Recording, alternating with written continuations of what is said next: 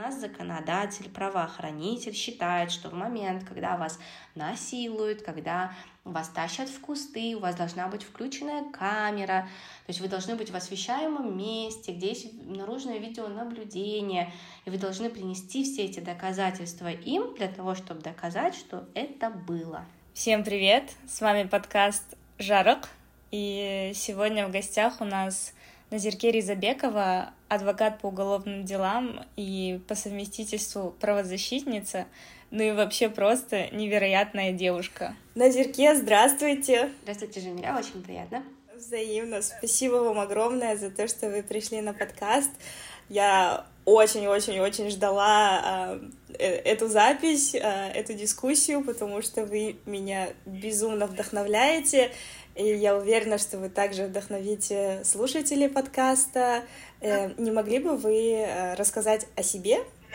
Э, кто вы, кем вы занимаетесь? И да? Конечно. Меня зовут Назерке. Я адвокат по уголовным делам. Также я работаю в консалтинге, я советник в компании Токулов Косильков Litigation. И в свободное от работы время я занимаюсь правозащитной деятельностью. У меня есть небольшой блог э, в Инстаграме. Он такой маленький, там около 4000 подписчиков. Я его начала вести около пяти лет назад. Э, в 2017 году, вот как сейчас помню, я получила лицензию адвоката и завела свой блог. Э, блог я свой тогда завела с одной целью, и эта цель, кстати, за пять лет не поменялась, с целью правового ликбеза. Соответственно, я его тогда создавала с одной целью, и сколько лет он существует, у него цель не изменилась, это правовой ликбез, потому что, что мне тогда было понятно, о том, что у нас э, с этим в стране очень сильно хромает, э, ну и за все это время мое мнение не изменилось. Он небольшой, да, я не какой-то огромный блогер, и блогером-то себя я не считаю. Однако мне хочется вносить э, какую-то свою лепту, наверное, полезную э, в наше общество. И я понимаю, что как юрист я могу это сделать именно таким образом максимально полезно. Мне кажется, здесь э, вопрос не размера, а вопрос пользы, потому что он, может, и не такой большой на данный момент, но мне кажется, он несет колоссальную просто пользу. И как раз-таки в том количестве ресурсов, которые у нас есть по теме, ну, это, это, это очень много значит, учитывая, что у нас, в принципе, такой пробел в знаниях касательно темы в обществе, имею в виду. Да, согласна. У нас э, очень большие пробелы в плане знания своих собственных прав. Э, соответственно, у нас, э, допустим, мои посты, у меня есть несколько постов в Инстаграме о том, как подать заявление в полицию, например, элементарно, да, то есть как можно обратиться, чем вам могут помочь. То есть это такие вещи, которые действительно нужно разъяснять.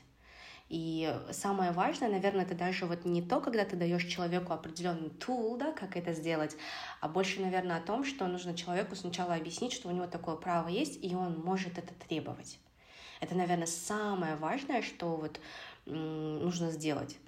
Потому что вот у меня даже сейчас, э, может быть, немного не оф топ а, но мне вот как-то недавно, может, месяц назад прислали картинку, и на ней было изображено там вот ну, девушка, а, мем, помните, вот такой вот есть, очень много на основе этой картинки мемов создано, когда вот девушка и там парень сзади и парень спереди, она так на него оборачивается. И там было... Да, да, да. вот там написано было буква К, посередине, и с левой стороны было, а, с правой стороны было Келлимболу, и с левой стороны было что-то типа карьера Жасау, что-то такое. И мне отправили эту картинку, и первое, о чем я подумала, это о том, что а, об этимологии вообще а, слов а, в казахском языке, то есть у нас говорят Келлинболу, но никто не говорит же а, Киобалабулу, да, у нас говорят Киоболу.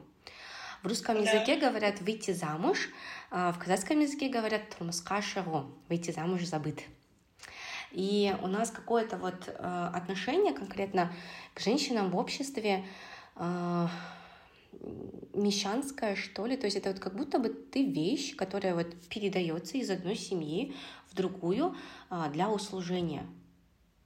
На самом mm-hmm. деле, да. И вот это очень такая большая, на самом деле, мне кажется, проблема, потому что в голове у людей нужно в первую очередь менять сознание. И после того, как поменяется сознание, э, уже накладывать э, на это э, какие-то способы реализации своих прав. Потому что за очень много лет есть ситуации, когда женщины могут не знать, что у них определенные права есть и как будто бы это даже оправдано. Ну да, и, наверное, новостная повестка нынешняя в Казахстане как раз-таки говорит о том, что у людей есть ощущение вседозволенности касательно э, нарушения границ чужого человека, вплоть до лишить жизни этого человека.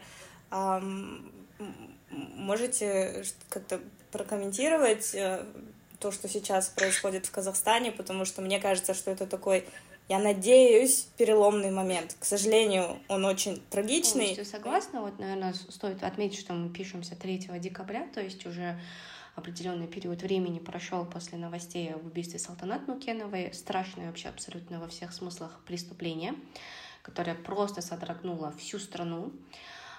И я как правозащитница могу сказать, что, наверное, это впервые э, вся страна сплотилась в понимании того, что это ненормально. У нас с этим очень большие проблемы есть. У нас очень большая проблема — это стигматизация э, жертвы, жертвы насилия. Потому что сами знаете, да, как у нас это работает. То есть ты сама виновата, ты сама спровоцировала. Даже в ситуации с этим ужасным убийством, которое вот абсолютно никак нельзя оправдать, это невозможно, и э, в голове да, это не укладывается. И то э, находятся комментаторы да, в социальных сетях, которые пишут о том, что, ну, наверное, она сама своего мужа до такого довела. Вот. И у нас действительно как будто бы сейчас в стране э, за последний вот меньше чем месяц как будто бы нарыв какой-то прорвало всех этих проблем, потому что вот как будто бы уже невозможно молчать. Уже женщины поняли, что молчать невозможно. Очень много лет, на самом деле, вот эти вот все вещи, которые мы сегодня будем обсуждать, они поднимаются правозащитниками, ну, очень много лет. Лично я эти, эти темы поднимаю, наверное, лет ну, пять как только, да, то есть, но до меня очень много про это говорили мои коллеги. И как будто бы только сейчас мы замечаем большие сдвиги в этом плане. То есть э, сейчас самый вот большой э, самый главный, наверное, самый эффективный способ решить эти вопросы — это общественный резонанс, и вот сейчас он просто зашкаливает. И, к сожалению, да, должна была произойти именно такая трагедия, ужасная трагедия, для того, чтобы, наверное, общество осознало, что так больше уже продолжаться не может. Женщины должны стать видимыми в нашем обществе. Um, а как у нас, um, так как я живу э, не в Казахстане и со стороны как бы смотрю на это, хотя стараюсь во всем участвовать, э, потому что как бы все мои любимые дорогие женщины в Казахстане, и, в принципе, я очень болею за Казахстан. Я читала и смотрела у других подкастеров, блогеров, что мужчины у нас сейчас молчат это правда? А, смотря какое, конечно, у кого поле, то есть каких блогеров вы фолловите. А, те, кого фолловлю я, а, они поднимали эту тему, они делали репосты, то есть мое окружение, да, близкое, не только именно женщины, но именно мужчины, они делали репосты, они делали репосты видео с Улжан, наверное, знаете, да, вот эту вот ситуацию. Нет, вот я именно смотрела у, у, у парней, блогеров, там, мужчин, в смысле, вот, там, Замандас я слушала, э, еще пару каких-то, и вот они как раз-таки говорят, что они призывают мужчин действовать, реагировать, и они говорят, что, ну вот даже сами мы, когда вот там ситуация Служан, по-моему, была ранее, да, Um, да. И они говорили, что ну мы сами как-то в моменте тогда не отреагировали, и просто уже вот настолько должна была пройти э, громкая ситуация, что, что они, ну как бы люди начали просыпаться. Не то, что им было безразлично, им не было безразлично, но все равно не дошло до того, чтобы там записывать отдельные эпизоды, эм, обсуждать это, звать каких-то спикеров, в отличие от того, что сейчас происходит.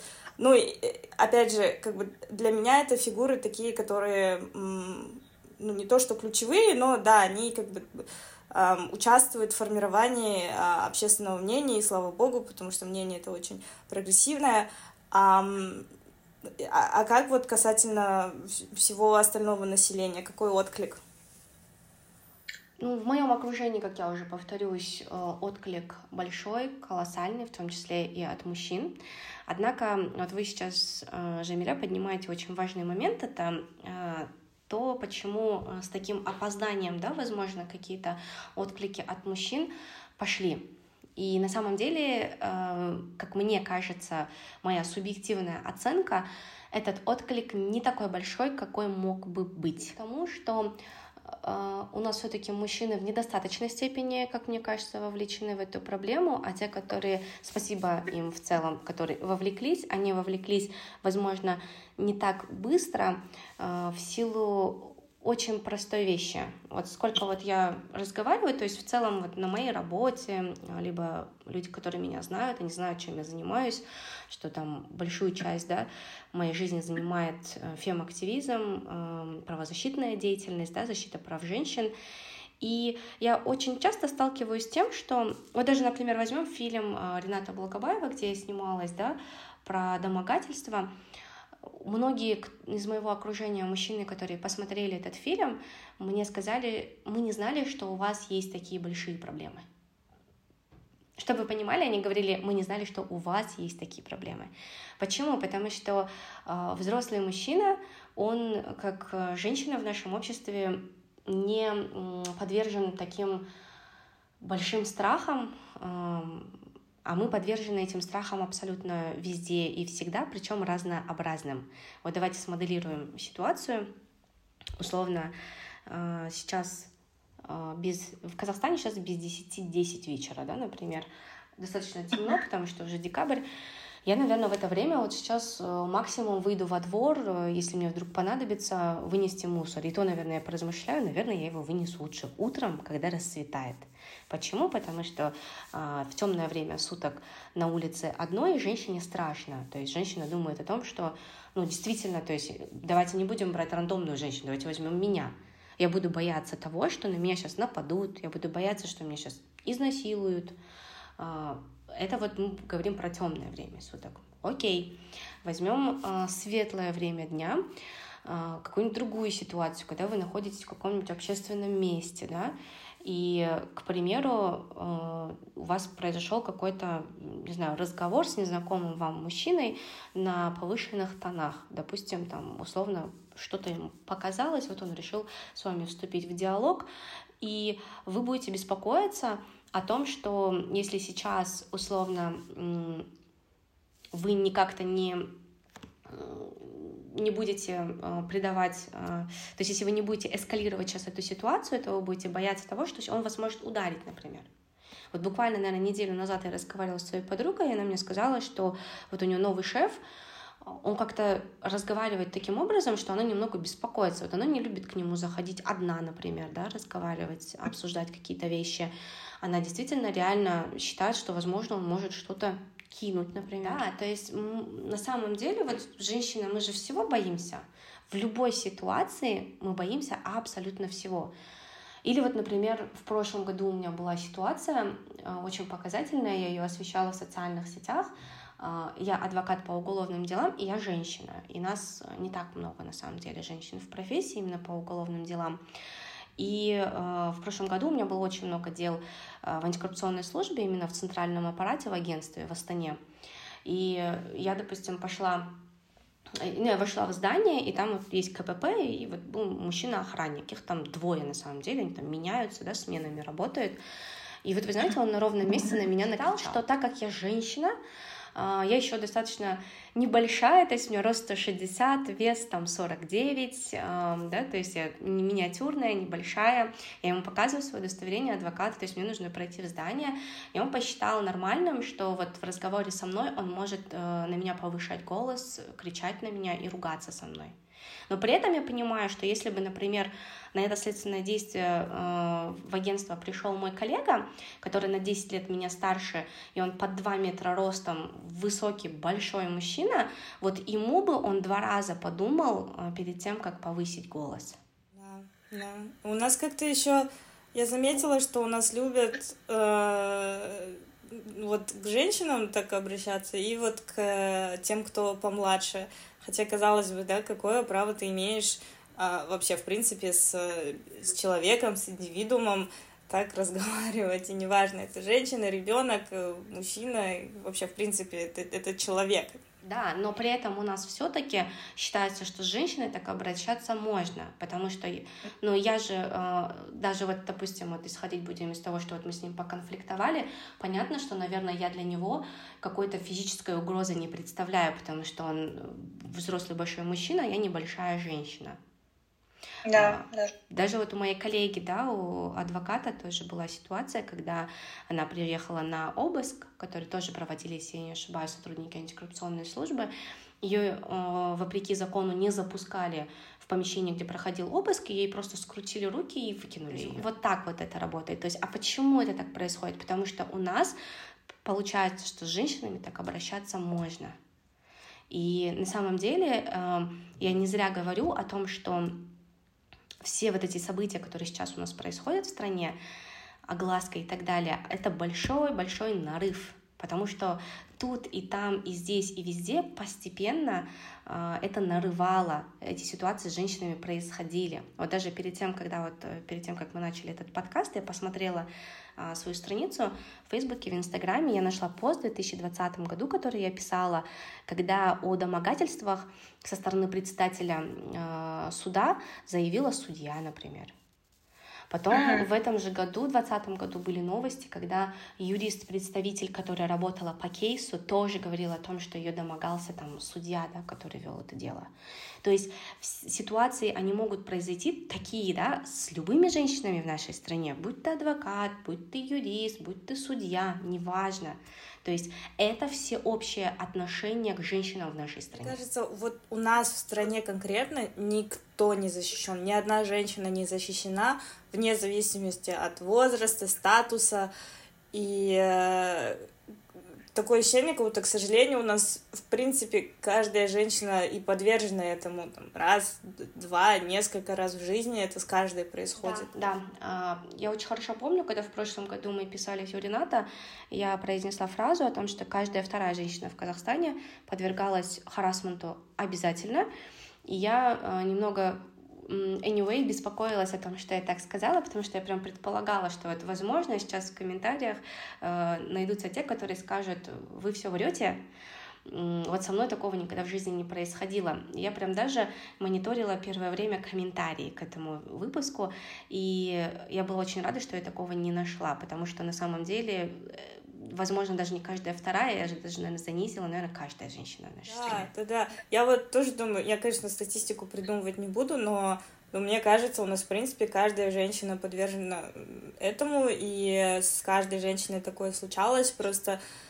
не все э, осознают что с ними произошел харасмент, как бы, да, когда это совсем какие-то явные случаи нарушения эм, границ личных, тогда это уже более как-то понятно, еще сейчас люди начинают об этом говорить, но мне кажется, очень много случаев, когда это просто воспринимается за, ну, как будто это нормально. Я вот помню даже ну, в школе, я когда училась, тогда, например, это казалось какой-то вот ну, каким-то баловством, это не казалось ничем страшным, что, например, ну, мальчики трогали девочек там за грудь, за попу. И как... а, вот, знаете, я была в прошлом году на приглашенной лекции в э, НИШ, на Назарбаевской интеллектуальной uh-huh. школе в Алмате, и я беседовала с э, восьмиклассниками. И вот поколение, которое сейчас растет, оно абсолютно другое. Мы с ними сидели, и на равных обсуждали тему харасмента. Они знают, что это такое, они знают, э, как можно и как нельзя. И это было так приятно. Вот поколение, которое растет вот после нас, вот мне 29 uh-huh. лет, да, я школу в 2011 году закончила, которое вот сейчас поколение, оно абсолютно другое, и я в него очень сильно. Касательно школы, наверное, а вот касательно тех ситуаций, которые вы описываете, ну, чтобы вы понимали, они до сих пор имеют место быть в университетах даже. А, я была сама, Универ... да, я была в шоке. У меня есть подруга, которая тоже занимается правозащитной деятельностью, И она мне рассказывала ситуации о том, когда вот э, в университетах, например, вполне себе преподаватели э, могли э, подходить к студенткам, там их приобнять за плечи, потрогать их, прикоснуться к ним, и при этом сами студентки не считают это чем-то странным, и тем более эти преподаватели не считают это чем-то странным. Это вот к сравнению о том, что вот вы говорите о детях, да, например, ну, о подростках, да, о пубертатном периоде, а я вот говорю о взрослых преподавателях, да, которые преподают в университете. Ну, а вот вы не думаете, вот как раз я хотела мой следующий вопрос, э, то, что вы разговаривали извиняюсь, с ребятами из Ниша, и все равно так или иначе, мне кажется, это как бы э, к счастью, есть такие ресурсы у этих ребят, это более такое не то что изолированное общество, но они находятся в таком вот бабл, э, где у них там прогрессивные идеи, и более такой инноваторский подход. А вот что говорить о, ну, о, о людях, э, которые живут в аулах, например, потому что вот почитаешь статистику, почитаешь новости, какие жуткие случаи происходят там, с детьми в, в аулах, а, допустим, вот я помню, меня шокировала новость, э, девочка, девочку, ну, изнасиловал какой-то мужчина. А, она вышла в туалет на улице, потому что у них в школе не было туалетов функционирующего, и она вышла в туалет на улицу, и вот с ней вот это вот там случилось. Um, есть как, какое-то мнение по поводу того, что, что происходит у нас в аулах и что с этим делать? Это очень большая проблема, и я вот не буду скрывать, а в целом, да, правозащитной деятельностью я занимаюсь последние, наверное, только вот пять лет, активно три года, и какие-то вот проблемы касательно а, этих вещей мне открывали мои вот коллежанки, мои подруги, да, которых вот я как раз а, приобрела, когда начала заниматься правозащитной деятельностью. Ну, я думаю, могу их озвучить. Это вот Айгерим Кусаенказа и Фариза Оспан. Вот как раз мы с ними, помню, на а, каком-то правозащитном мероприятии встретились. И если честно, я сама была какой-то долгий период времени в каком-то бабле. И на вот эти вот все вещи, которые вы сейчас говорите, глаза мне открывали эти девочки. То есть э, здесь такой вот момент того, что даже если говорить про детей из Ниша, которые в Бабле, я тоже была в Бабле, потому что у меня было совершенно другое окружение, то есть у меня было другое воспитание, я вообще с Восточного Казахстана, где допустим, воспитание и позиционирование женщин очень сильно отличается, чем на юге нашей страны, к примеру. Училась я также, вот магистратуру я получала, допустим, я в Москве училась, то есть э, я сама была в бабле очень большом, и о многих проблемах я, например, не знала, то есть э, мне было неизвестно о том, что настолько непросвещенное у нас э, население в аулах, потому что оно казахоязычное, у нас очень мало хорошего казахоязычного контента. То есть мне, я хорошо помню, не то Фариза, не то Айгири мне говорили о том, что вот это ты знаешь, что э, э, там дети, подростки, элементарно даже не знают, как вот загуглить методы контрацепции. То есть они на полном серьезе могут использовать пакет целлофановый. Им неоткуда взять информацию о том, э, как там условно, если ты русскоязычный, ты можешь загуглить, да, методы контрацепции, признаки беременности нежелательные и все остальные вещи а они не могут этого себе позволить, потому что они не владеют, допустим, русским языком, и у нас недостаточно информированность на казахском языке. Плюс ко всему, давайте еще сюда добавим эм, Это даже просто стесняются эту информацию искать, как будто это что-то плохое, но, в принципе, против природы своей э, как бы не пойдешь, получается, делают э, какие-то, к сожалению, абсурдные вещи ввиду а, неинформированности. Да, то есть и здесь единственное, конечно, решение этой проблемы — это писать больше на казахском языке. А, я где-то, наверное, последние несколько месяцев а, стараюсь повышать свой уровень казахского языка. Я не знаю, как быстро я смогу его повысить, чтобы, допустим, писать на нем. Но как минимум я стараюсь в этом плане двигаться, я очень благодарна своим коллежанкам, которые могут писать на казахском языке, и они освещают эти проблемы и пишут. Но нам, конечно, эту проблему нужно решать, и решение я вижу только такое. Я согласна.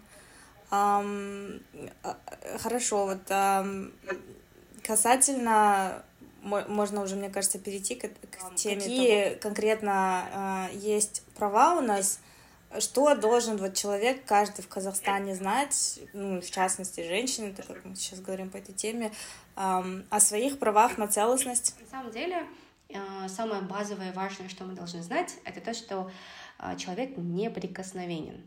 То есть есть очень классное правило PENS, которое вот э, нужно наверное, с маленького возраста детям, да, в садике объяснять, что когда там есть какие-то части тела, которые тебя трогать не должны, да, это прям база-база, на которой на самом деле должно выстроиться четкое понимание э, своего права на целостность к там э, осознанному возрасту. Но так как там условно вот сейчас это продвигается, и вот дальше, да, вот у нас generation, который будет, они уже не будут страдать этой проблемой, но на данный момент мы эту проблему имеем, потому что она не объяснялась нам с детства. Соответственно, вот сложная достаточно задача тоже, вот Миша Жемеля говорите, вот объясните, как вот объяснить взрослому человеку, взрослой женщине, как, какие у нее есть права на целостность не будем далеко ходить, не будем брать рандомных женщин, давайте возьмем меня. Я, допустим, абсолютно не люблю, когда ко мне прикасаются, и для меня ненормально, если ко мне, ну, ко мне прикасается незнакомый человек. И даже мой знакомый человек, то есть это все должно быть максимально регламентировано. То есть самое базовое это то, что ну, вас никто не должен физически, наверное, трогать. Но само понятие харасмент, вот мы до того, как мы начали запись, я вот говорила, что я а, больше люблю использовать а, все-таки слово домогательство более понятное, потому что слово харасмент не всем понятно, а слово домогательство понятно абсолютно всем, но и то в этом термине нужно разбираться. То есть, что такое есть а, домогательство.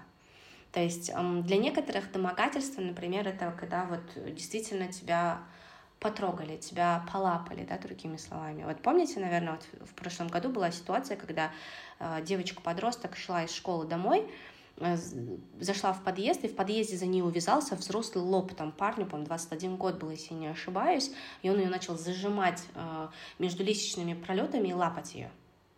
То есть, Ужасно. да, была такая ситуация, и там ему дали 15 МРП, если не ошибаюсь, штрафа за эту ситуацию. Ну, да потому что это то, что мы будем дальше с вами обсуждать, это то, что у нас э, домогательства приравнены к мелкому хулиганству. Вот, соответственно, то есть для многих домогательство это только вот такие действия. Но на самом деле э, этот термин гораздо шире, то есть домогательством считается нарушение любых ваших личных границ. То есть э, самый яркий признак субъективный, что что-то пошло не так, это ваше внутри неприятное ощущение после данного акта. Это может быть все что угодно. Это может быть прикосновение, это может быть какая-то шутка неприятная, это может быть, не знаю, высмеивание вас, оскорбление, даже условно дикпик тот же самый, это вот невербальный харасмент, это тоже харасмент вы же себя ощутили неприятно от того, что это произошло. То есть самый главный, наверное, признак это э, именно ваше э, субъективное ощущение, что что-то пошло не так. Вот если вы это ощутили, то далее нужно отследить это ощущение и понять, что к нему привело, то есть какое действие к нему привело. А, а что, например, как распознать, когда я не знаю, если я вырежу этот вопрос или нет, а, например, когда дело касается э, медперсонала или там, ну, я не знаю, да, медперсонал, потому что, мне кажется, это такой скользкий момент, где немножечко э, могут границы размыться. Понятное дело, я сейчас не говорю там про гинекологию или еще что-то, хотя это тоже об этом можно поговорить. Вообще, в принципе, медперсонал, потому что мне кажется, что как раз-таки часто бывают случаи, когда, прикрываясь своим статусом, если можно так сказать, эм, медсотрудника, люди пользуются. Отличный вопрос, и здесь, наверное, я бы осветила э, ситуацию тоже прошлого года, когда ко мне обратилась девушка, ее зовут Аргуль из Алматы. Она обратилась ко мне за консультацией в связи с тем, что она подверглась харасменту во время массажа. У нее был абонемент OneFit, она по нему могла посещать определенное количество массажей, да, вот, то есть, которые вот в этом абонементе есть. Она пришла на такой массаж, и массажист э, трогал ее промежность во время массажа, что абсолютно, да, как бы недопустимо. То есть это невозможно сделать случайно. И э, поэтому этот вопрос очень хороший. Тоже нужно вот э, понимать именно вот эту вот ситуацию, то есть когда это не норма, то есть не может никакой массажист вас случайно задеть за промежность, а там было как бы не то, что даже случайно задел, он прям э, потрогал, да, ее. It's not okay абсолютно. И чтобы вы понимали, в этой ситуации обращалась Аргуль, то есть я ее консультировала, она обращалась с заявлением в полицию, не зарегистрировали, далее обращались в прокуратуру, ходили, она ходила на личные приемы, но добиться чего-либо мы вообще не смогли, потому что есть такая проблема, как э, сложность доказывания, да, э, потому что это же постфактум произошло. Но опять-таки, да, то есть мы должны понимать, что это ненормально. Конкретно после этой ситуации, наверное, немного отчаявшись уже, да, э, я как раз написала пост это действительно был уже такой акт, э, акт фрустрации с моей стороны. Я написала пост э, о домогательствах, э, он очень широко разошелся, если я не ошибаюсь, там около там, 14,5, по-моему, тысяч лайков он набрал, очень много репостов, больше тысячи комментариев. И что мне дал понять этот пост, это то, что эта проблема просто огромная. То есть таких девочек, как Аргуль, которые подвергались домогательствам на массаже, либо вот в похожих да, ситуациях, где вам оказывают какие-то подобные услуги, э, именно медперсонал, либо специализированные лица, их очень-очень много, но они, да, сложно достаточно доказуемые. Но опять-таки, да, там а... сложности доказывания, вот мы чуть дальше с вами тоже пообсуждаем, потому что у меня тоже есть определенное свое мнение на эту тему.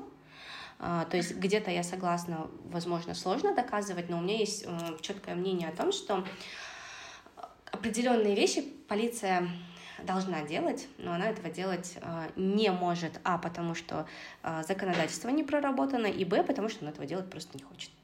А, а вот конкретно вот этот случай Аргуль, он больше считается как харасмент или как насилие? Ну, получается, это же уже ну, мне, мне кажется, что здесь такая уже это на грани между харасментом и, и насилием, как бы и э, по вашему профессиональному мнению это больше к чему относится и вообще в принципе давайте сейчас поговорим чем отличается домогательство от насилия. Может, это глупый вопрос с моей стороны, но конкретно в этом случае я вот действительно не могу понять, это к чему больше относится. Это достаточно хороший вопрос, и на него эм, и легко и сложно ответить одновременно. Почему? Потому что с одной стороны, как бы понятно, все ситуации, наверное, э, уголовный кодекс э, не может охватить, иначе это будет огромный талмуд, да. Э, однако конкретно здесь, то есть если рассматривать эти две ситуации, то квалифицировать, чтобы данное деяние, нужно чуть больше информации иметь, то есть как это происходило. Допустим, есть 123 статья Уголовного кодекса, это понуждение да, к половому сношению или иным действиям сексуального характера. Есть конкретно само там изнасилование, но там уже у нас должен быть сам факт, да, то есть произойти. А вот в 123, между прочим, допустим, а, не обязательно, чтобы реально какие-то действия осуществились. Тут, тут как бы достаточно самого требования со стороны да, там, человека, который вас понуждает к чему-то. То есть тут нужно исходить, наверное, из того, а, вас потрогали, чтобы просто полапать, или вас хотели понудить к продолжению, то есть что он хотел дальше. То есть э, это будет от этого зависеть. Здесь такое разграничение на самом деле. Хорошо, а вопрос тогда такой следующий. Как распознать домогательство, потому что мне кажется, что часто э, факт домогательств, он осознается позже, после того, как он произошел уже, и, возможно, даже не, не сразу, возможно, даже через несколько лет, когда люди начинают понимать, что, ну, на самом деле это было ненормально, потому что, ну, мне это оставило, как, как там, не знаю, какую-то травму или еще что-то.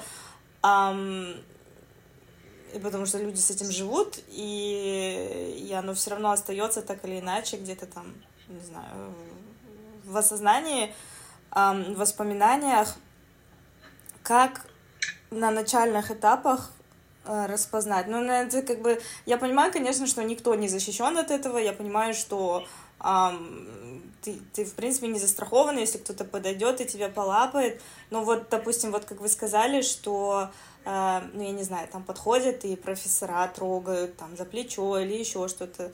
А, вот для меня, например, вот это вот первые признаки, да, когда человек прощупывает границы твои. А, может, вы можете больше, побольше об этом сказать? На самом деле, да, для меня тоже. То есть самое важное, наверное, самое базовое правило это то, что никто не имеет права к вам прикасаться без вашего желания.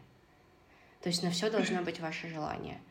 То есть никто не может к вам прикасаться, даже вот просто, даже случайно, то есть, там, не знаю, то есть самое базовое, это, наверное, то, что вот неприкосновенность вашего тела. И второй момент касательно вот того, что вы говорите о том, что можно со временем только понять, что в отношении там меня был харасман, да, то есть меня домогались. Это вот, знаете, по историям, которые мне рассказывали, которые я читала, то есть понятно, да, что, наверное, очень много мне в директ приходит, да, сообщений, историй, когда вот человеку даже вот не то чтобы юридическая консультация нужна, вот ему важно поделиться с кем-то, потому что вот мы подняли вот год назад эту тему, да, и важно было каким-то девочкам выговориться. И здесь очень важный момент, а тут, возможно, нас будут слушать а, мамы, да, у которых есть дети, а, мы сами будущие мамы.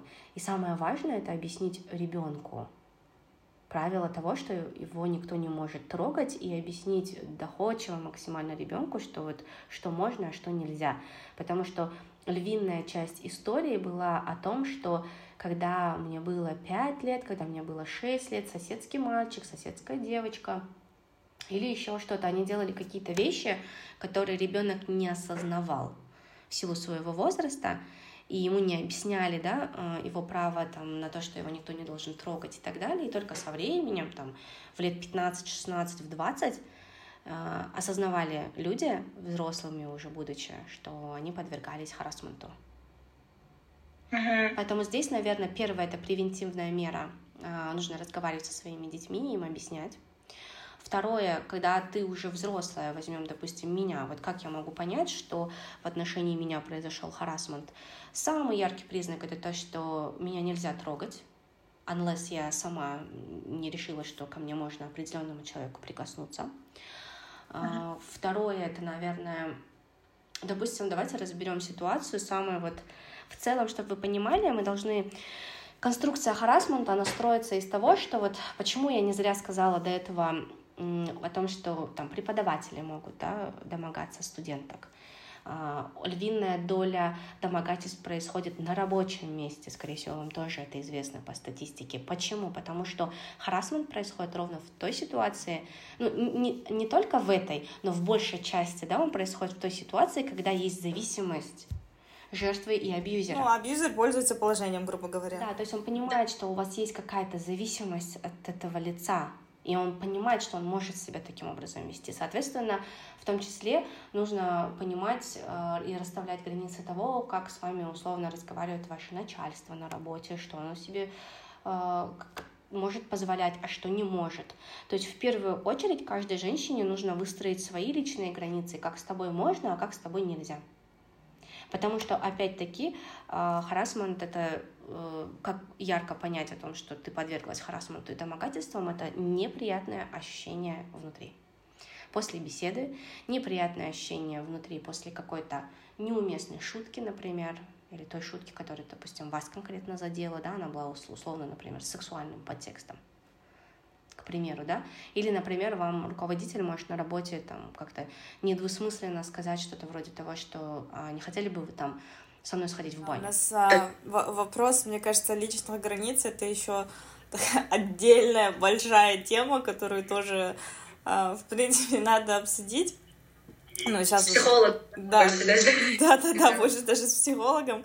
Um, ну, еще, кстати, вот возвращаясь uh, к тому, что вы сказали, я где-то читала, что когда мы это все объясняем детям, мы должны говорить uh, нормальными словами в том плане говорить все как говорить, есть. Там никто не должен трогать там, не знаю, твой персик. А объяснять там никто не должен трогать ну, там, твои половые органы. Вот это твои половые органы, никто к ним не должен прикасаться. И я еще читала, что а, как раз таки, если, не дай бог, не дай бог, ребенок подвергнется этому, а, ему, как бы, если ему изначально нормально объясняли, что да как, ему, в принципе, и легче будет объяснить. И а, я не знаю, насколько это правда, но что дети, как раз-таки, которым вот это вот э, не объясняли, они часто и молчат потом. Абсолютно верно, на самом деле. Абсолютно верно, на самом деле. Ну, опять-таки, я не специализируюсь, да, на преступлениях против половой неприкосновенности детей. Сразу, да, говорим этот момент. Однако, мне кажется, it has a sense, и это действительно так, потому что тебе легче объяснить то, что ты знаешь. И это uh-huh. на самом деле зеркально работает и с взрослыми людьми. То есть вы же тоже не зря сейчас подняли вопрос того, что и взрослые люди могут иногда не понимать, произошел ли в отношении них харасмент или нет. А вот, скажем, ну, не дай бог, все уже вот произошло, человек постфактум уже жертва э, домогательства. Что делать в этом случае? Как, юридически может человек может себя, ну, уже не то что защитить, но ну да, как-нибудь попытаться себя защитить. Хороший вопрос. И на самом деле он, наверное, меня ввергает очень сильно в фрустрацию. Почему? Потому что у нас в стране есть всего лишь две статьи, которые охватывают некоторые виды домогательств. Вот мы сейчас обсудили, что домогательство на самом деле может быть все что угодно. А, ну, не все что угодно, окей, да, немного перегнула. То есть домогательство может быть очень широкий спектр действий на самом деле. Но наказуемыми у нас в стране являются только некоторые виды из них. И у нас есть всего лишь две статьи. Одна, которая находится в Кодексе об административных правонарушениях. Это 434 статья, это мелкое хулиганство. И э, в Уголовном кодексе у нас одна единственная статья есть, это 123 статья, про которую я уже говорила, это понуждение к половому сношению, мужеложеству, лесбиянству или иным действиям сексуального характера. И эта статья охватывает э, домогательство на рабочем месте. Соответственно, у нас есть всего лишь два э, состава, и э, харасмента у нас много в разных видах. И ко мне очень часто обращаются девушки на консультацию, когда я понимаю, что в отношении них харасмент произошел, но помочь, например, я им ничем не могу. И в этот момент э, я действительно очень сильно себя ощущаю виноватой в этой ситуации, потому что я же юрист, ко мне же обратились. Э, жертва действительно же справедливо, она права. Произошла э, ужасная ситуация в отношении нее. Ее личные границы были э, подвинуты, то есть она подверглась, подверглась домогательствам.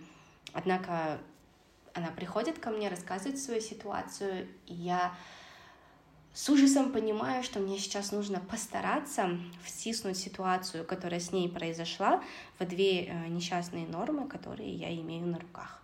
И у меня не всегда это получается. Вот, поэтому, ну, anyway, давайте обсудим те, что мы имеем на руках.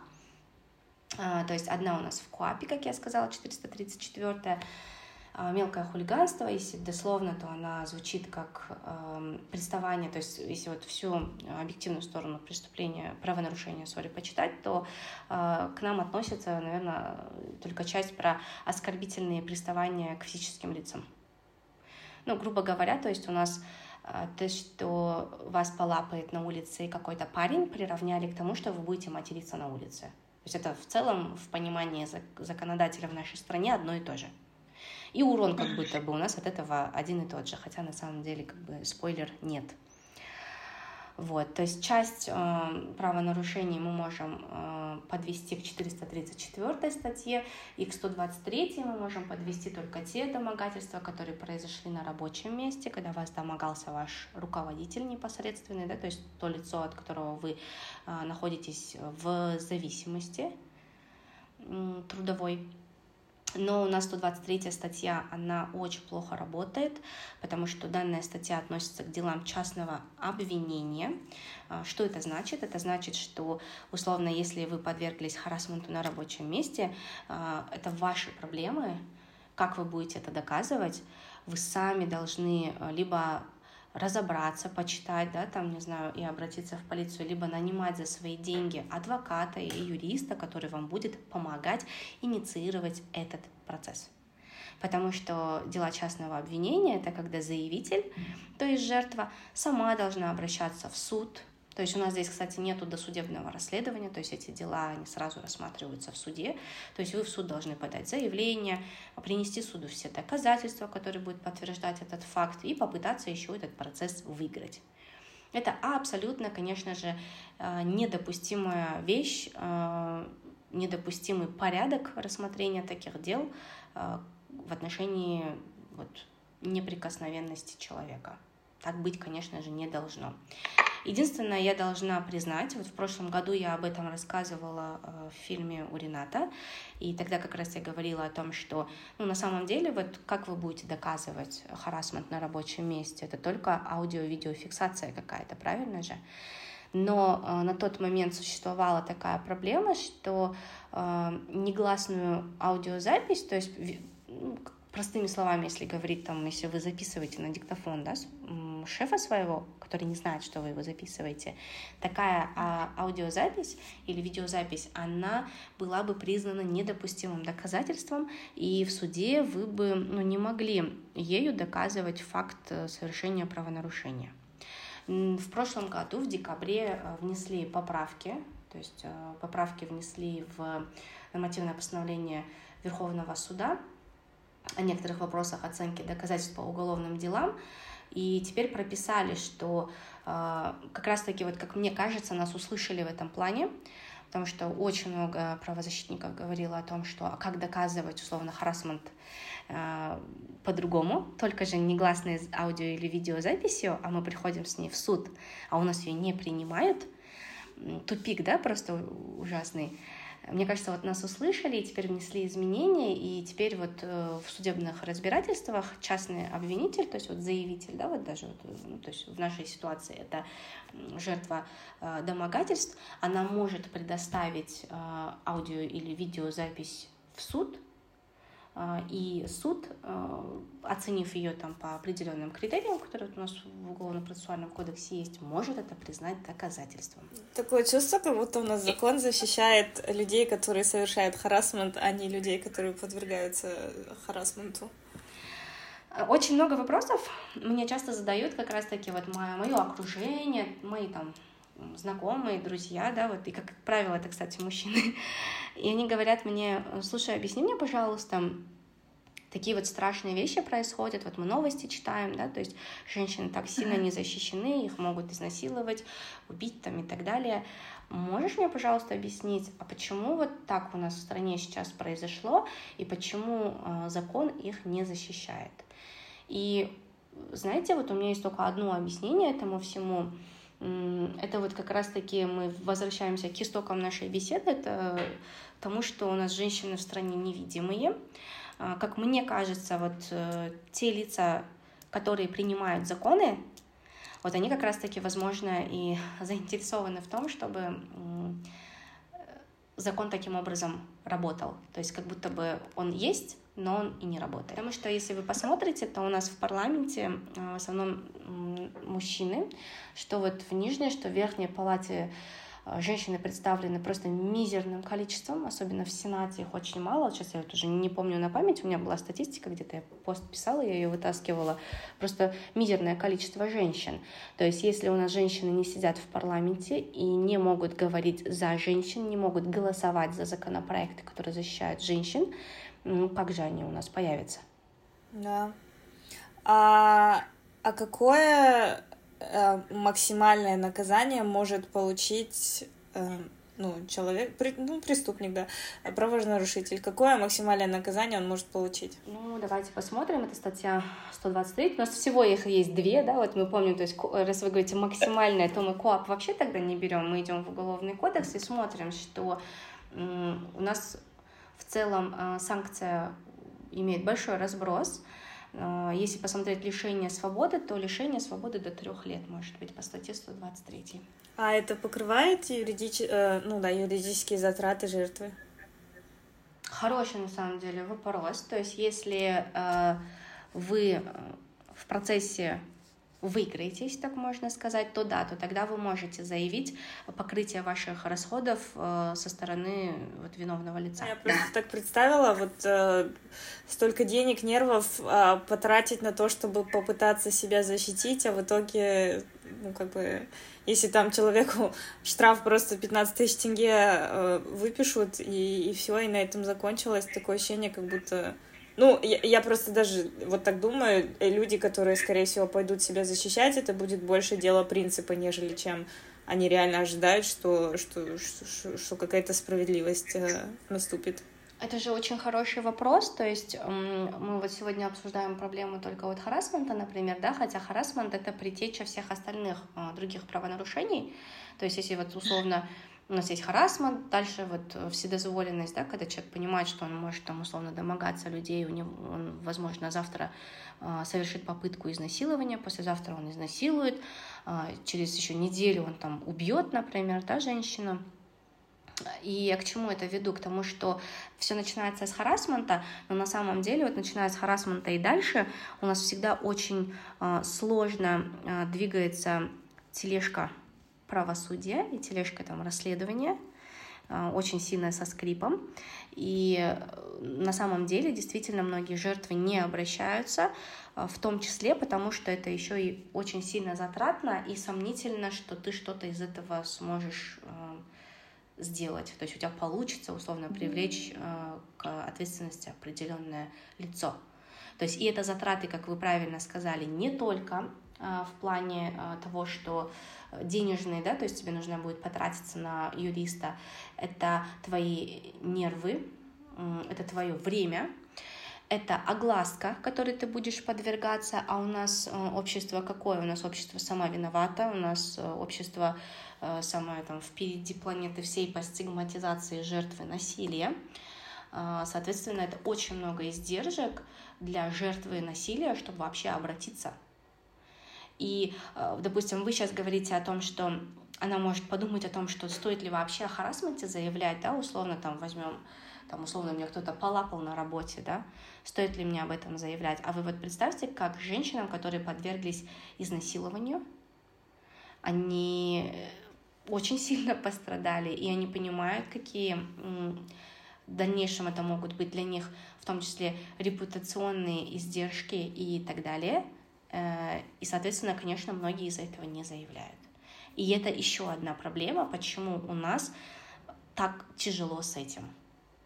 То есть у нас... Э, я очень рада, что в целом у нас есть движение «Не молчи», и вообще в целом, да, вот если начинать вот со Штатов, когда вот движение МИТУ, да, э, это очень круто, что такой резонанс появился, и женщины начали об этом заявлять, об этом говорить. То есть здесь панацея от всех проблем, начиная харасмента и заканчивая изнасилованиями, это не молчать. А, не молчать, б, не осуждать, и э, в, не знаю, не, не стигматизировать жертв насилия, наверное, так. Угу. Вот вы сказали одну вещь очень важную, и я ее хочу еще раз повторить, а, подчеркнуть, скажем так, это то, что люди, которые всерьез не воспринимают харасмент, они должны понимать и осознавать, что харасмент это а, ну, как бы первая ступенька к тому, чтобы а, человек Нет. пошел на, на насилие. И как бы да, это не будет в ста случаях из ста, но тем не менее, это уже, допустим, если это один раз произойдет, два раза произойдет, это уже несколько сломанных ну, жизней, считай.